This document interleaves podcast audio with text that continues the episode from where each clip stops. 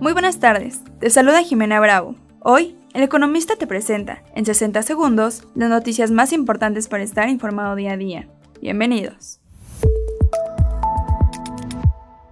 En primer plano, la Asociación Mexicana de Afores prevé que de dos a tres meses se quite la suspensión para efectuar los traspasos de cuentas en las administradoras de fondos para el retiro. Finanzas y dinero. BBVA, Santander, Banamex, Banorte, HSBC y Scotiabank siguen como los bancos de importancia sistemática local en México, luego de que la Comisión Nacional Bancaria y de Valores lo ratificara como tales en finales de marzo pasado. Empresas y negocios. México cayó de la posición 12 en 2021 a la 13 en 2022 entre los mayores exportadores de productos del mundo, informó la Organización Mundial del Comercio.